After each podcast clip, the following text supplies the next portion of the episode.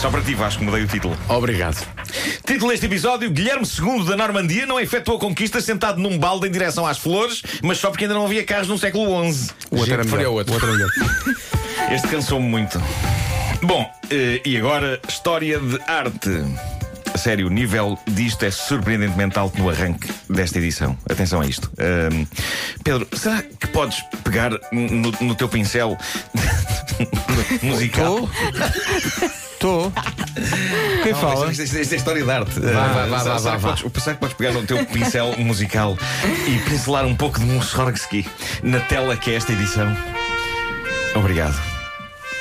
Caríssimos colegas, porventura sabeis o que é a tapeçaria de Bahia? De De Bahia?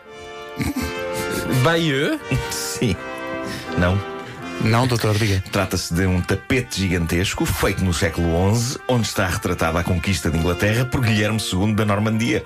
É provavelmente o tapete mais épico do mundo, só ultrapassado em epicidade pelo meu tapete da cave, quando as minhas cadelas não conseguem conter-se e esperar que amanhã chegue para eu lhes abrir a porta da rua. epicidade. É, não, Não, é, é isso. deve ser isso. Epicidade. Mas enfim, a tapeçaria de Bahia é um feito artístico e histórico tremendo. São cenas e cenas de batalha e dos preparativos para ela, detalhadamente transformados em tapeçaria. Hum? Num tapete? Num tapete. Um tapete que mostra como era a vida naquela altura, com incrível clareza. A tapeçaria é património da Unesco, já esteve na Catedral de Bahia e agora está no respeitável Musée de la Tapisserie de Bahia, na Normandia. Está. E tem sido estudada por muitos historiadores. Mas o mais recente estudo, divulgado ontem, separa-se definitivamente de qualquer outro. Partiu de um historiador inglês, George Garnett. A tapeçaria já foi analisada e reanalisada por muitos historiadores antes dele, pelo que a sensação que me dá é que já não havia muito mais para analisar e isso justifica o teor do estudo de George. E este é o momento em que o nível que estávamos a atingir nesta rubrica e que quase a estava a tornar digna do canal Arte vem por aí abaixo. Ah, então estávamos aí tão bem. O historiador George Garnett, da respeitável Universidade de Oxford, foi notícia ontem ao revelar ao mundo, e o mundo incrivelmente ainda não tinha reparado nisto, ao revelar ao mundo que na tapeçaria de Bahia vê-se um total de 93 pilinhas. Ele morre a rir. Bem, eu acho isto incrível. Obrigado por teres mudado de música, Pedro. Nós já nem, já nem precisamos de falar bem, lemamente. Ele sabia exatamente o que estava na altura. É assim que foi dita a palavra. O senhor dedicou parte do seu- da sua vida a contar pilinhas. Uh, sim, Vasco, e agora o estudo da tapeçaria de Bahia está completo. E ele ainda é mais detalhado. Ele explica que dos 93 pênis visíveis na épica tapeçaria, 88 pertencem a cavalos, 5 a homens. 88,5 ganham os cavalos. Os cavalos ganham neste campeonato de mais de uma maneira. Uh, eu, eu estive a analisar a tapeçaria, eu próprio, uh, e creio que uma das razões por É um, ninguém. é, um, é um onde está o Wally diferente, não é? É, sem dúvida, sem dúvida. É muito giro jogar, jogar a esse Porque, há, porque Wally. há, há vários Wallys. Eh, há, Há há, vários, vários, há é? vários. Eh, e uma- uma das razões eh, pela qual nin- ninguém ainda tinha feito este estudo é porque muito estudioso poderá ter confundido o órgão genital dos cavalos com uma perna.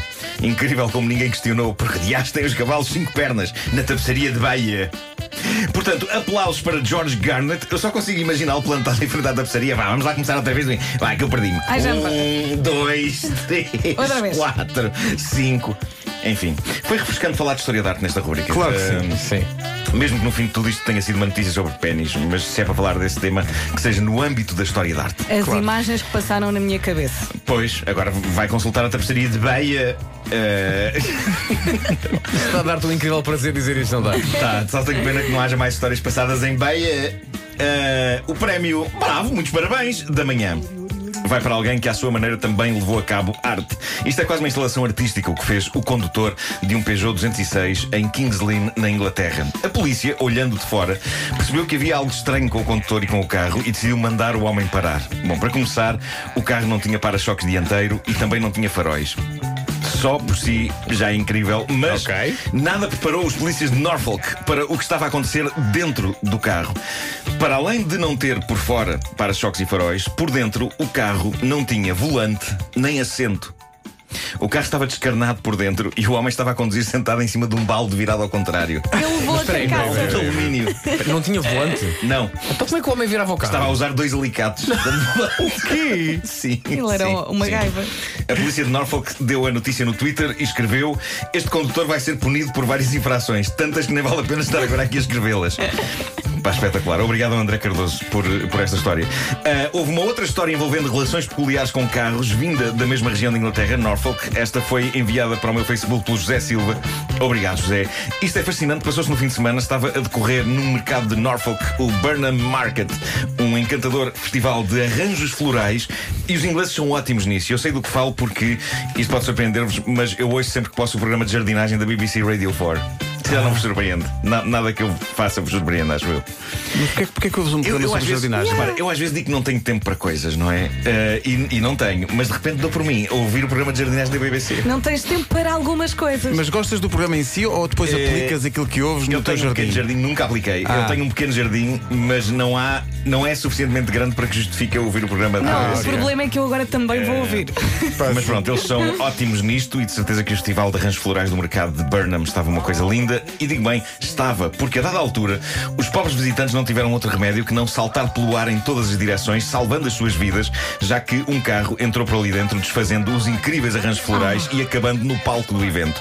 Ninguém se magoou, de lá de dentro saiu. Obviamente meia apardalada, mas sem quaisquer ferimentos, uma querida senhora de 80 anos, chamada Marilyn Fontaine, que é designer de joias. Os organizadores do Festival Floral descobriram mais tarde uma das coisas mais inquietantes de sempre. A senhora tinha colada no tablier do carro uma folhinha de papel pautado, escrita à mão na folha, numa letra muito clara, podia ler-se o seguinte: 1. Um, chave na ignição. 2. Pé no travão. 3. Ligar o motor. 4. Colocar a manete das mudanças em D. 5. Retirar o pé do travão. A senhora mais tarde acabou por dizer: Vejam lá o que me havia de acontecer. Em vez de pôr o pé no travão, pus no acelerador. É lá coisas. Ah, é lá coisas. E pronto, lá foram os arranjos florais para o rei que os parta. Está certo. Vidas.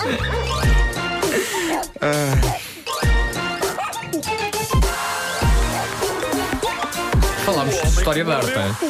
não é todos os dias. Falámos da tapeçaria de Baia.